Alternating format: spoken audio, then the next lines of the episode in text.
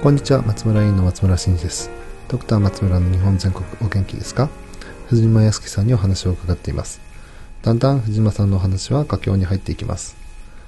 第4回は、藤間さんの考える家庭医療とは？お話は続きます。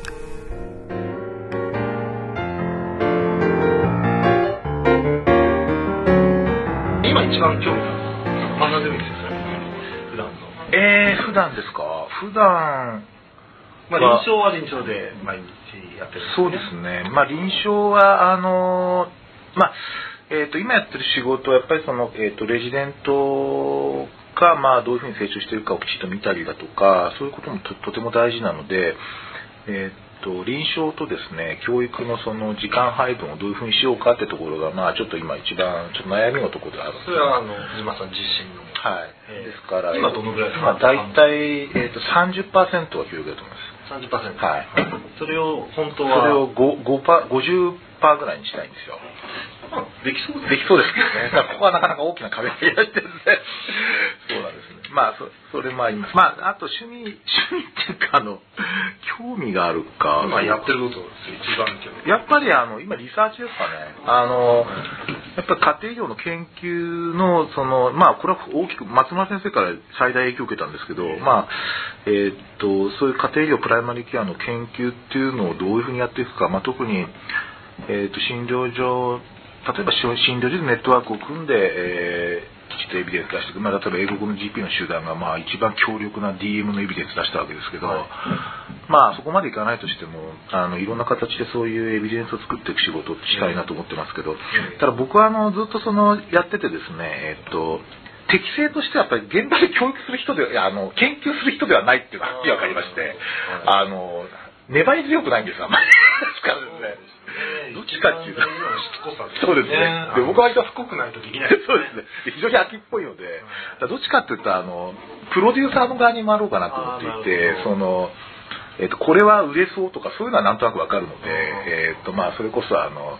なんだろう、例えば、あの、ビートルズのプロデューサーのブライアン・エプシュタインみたいな、ええそういう、そういうやつですね。あと、ドゥービー・ブラザーズのあの、テッド・テンプルマンとか、そういう人たちを考えてますけどね。だから、プレイヤーとしては一流じゃないんだけど、ちょっとうさんくさくない？そうですね、確かに。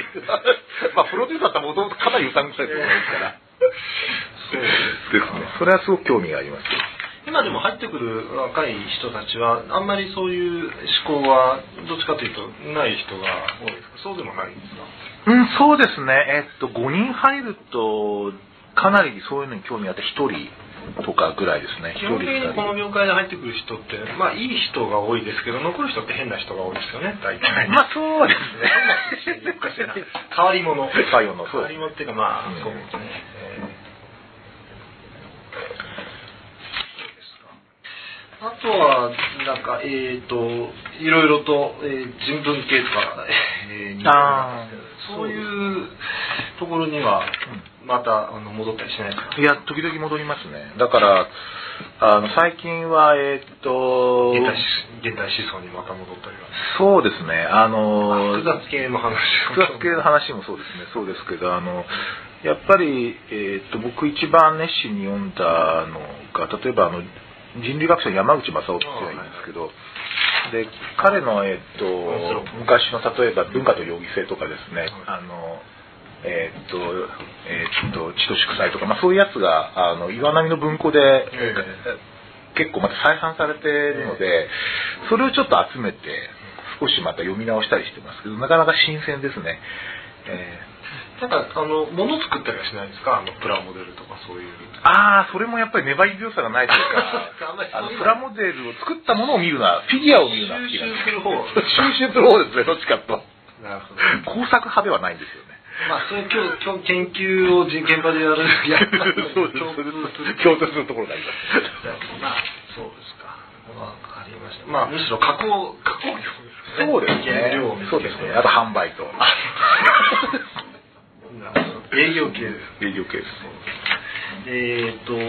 じゃあそろそろじゃあ佳境に入りますはいすごく難しい話ですだいぶエネルギーを込めて使ってる気がしますけど。があの家庭医療学開発センターですけど、はい。その水沼さんが考える家庭医療っていうのは実際何ですか、ストレートによく聞かれると思うんですけどそうですあの多分、えー、生協日生協で家庭医療っていう名前を付ける部署を作ろうって言った時には、うん。そういう説明求められなかった。全くもあの全くその通りですね、えそうやって何なんですかっていう話ですね。でえっとそうですね。えっとま家庭医療っていうのはですね家庭ですねおかしいわえっとですね。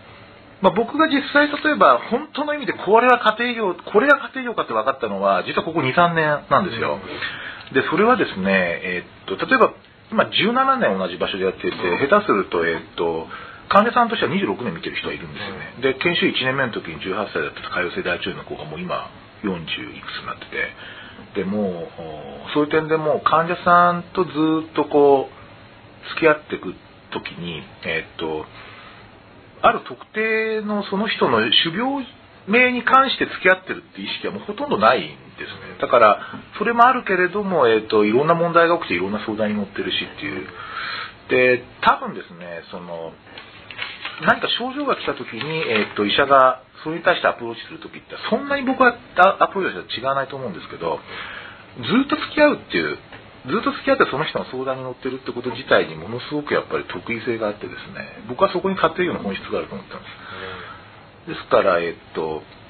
でしかもその特定の人ですね。特定のある個人名。で僕固有名って言いますけど固有名を持った人。それから固有その人の家族。それもちろん固有名がある。それから固有名を持った地域。でそこに対してその、えー継続的に支えるっていう医療活動が家庭医療でしたがってこれを、えーと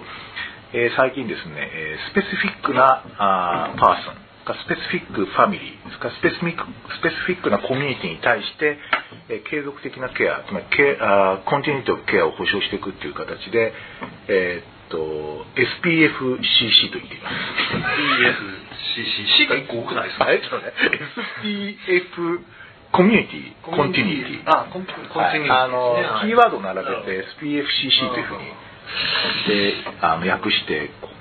ここにポイントがあるだから逆に言うとあの家庭医のそのえっとか家庭医が家庭医をやるときには、えーどこでも家庭医ができるわけじゃなくてその continuity が保障される場でないと家庭医ができないというふうに考えま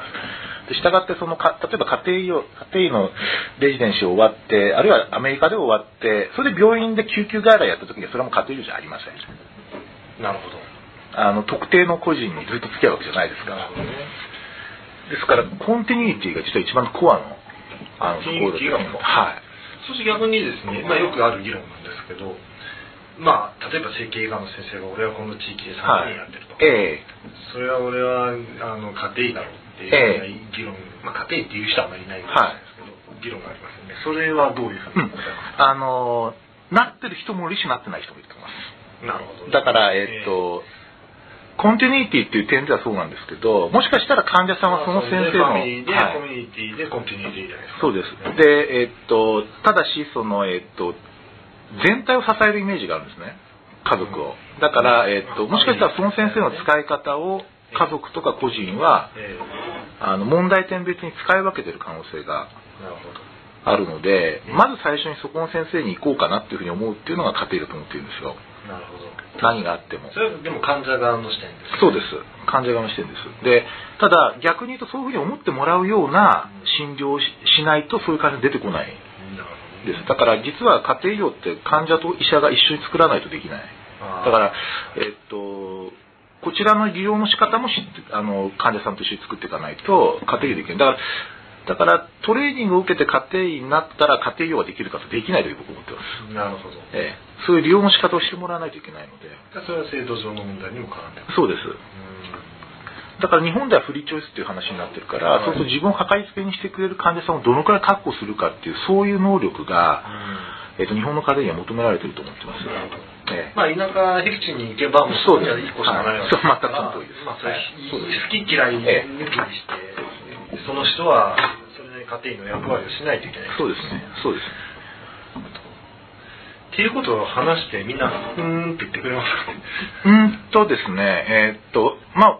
分かる人は分かるって感じですかそれはダメかな。それはダメですね。いやいや。えっと、ただですね、あの、多分僕の定義は、その個々の臨床の技術に全く入っていないんですね。確かにね。ですからこれがのは技術かもしれない。はい。まあそうですね。コンティニティ維持するとは技術なんですけども、いわゆる、あの、いわゆる臨床的なスキル、り臨床上のいろんな、えー知識とか技能とかってあんまり入れてないんですけど、えーっと、これを、これをある地域で実現するためにはこの手の知識が必要だとか技術が必要だと逆に割り出されてくると思っているので、だから多分ネパールで必要とされる過程と東京で必要とされる過程が当然違うと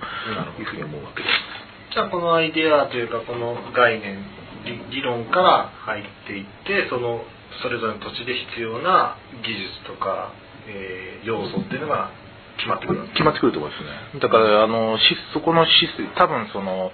自治体のそのヘルスケアシステム自体の、えっ、と、影響も当然受けて仕事の内容決まってくるんですけど、少なくとも、えっ、と、まあ、そ、その人と長く全てに関わるっていう、そういう活動がとても大事、全てに関わるってすごく大事だと思うんですけど、まあそういうことをいかに実現するかっていうのを努力して実現しないといけないですよね。多分これが、あの、えっと、例えば脳外科の先生と決定的に違うのは、その脳外科の医者は、脳外科の患者がいるところに行って仕事をするっていう。まあそうですね、とは家庭医とは家庭医の、家庭医療を求めてる患者のところに行って仕事をするとはちょっと違うんですね。どっちかっていうと、そこでこう、あの、耕す感じがあるんですよ。だから僕は専門家の先生はやっぱり狩猟民族だと思っていて、えー家庭は農耕民族だと思ってますで仕事の内容も実は非常に季節性があって、そうよくあのねさんはカウンターカルチャーだっていうはい話をしてますけど、ええええまああと世の中には家庭医と専門医の2つしかいないとおっはい。しゃってますけどまあそれはそういった意味もあるそうですね。はい。で今までの日本には専門医しかいなかったんですか？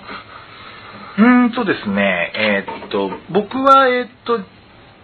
要するに、ある人が家庭医かどうかを誰も分からなかったって一番問題だと思うんですね。あの、多分その、今言ってることを十分に実現している人はいるし、僕自身も、あの、家庭医療の別に専門研修を受けたわけではないんだけども、自分では家庭医だと思ってるわけですね。で、えっと、ですから、問題なのは、その、えっと、家庭医の仕事とか役割を担ってる人が、えっと、どうどういう人なのか、あ、なんですかな、えっと、えっとですね、に担っていると思われる人が、果たして、あの、その質が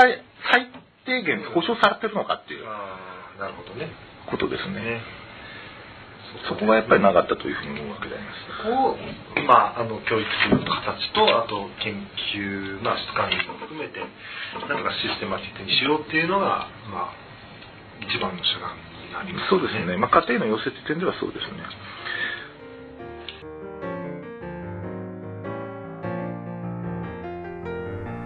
家庭医療はトレーニングだけでは解決しない患者と医者が一緒に作らないといけない大変深い言葉でしたさて次回松村インポッドキャスティング最終回は今後の藤島さんの野望についてお聞きします。お楽しみに。松村院の松村誠治でした。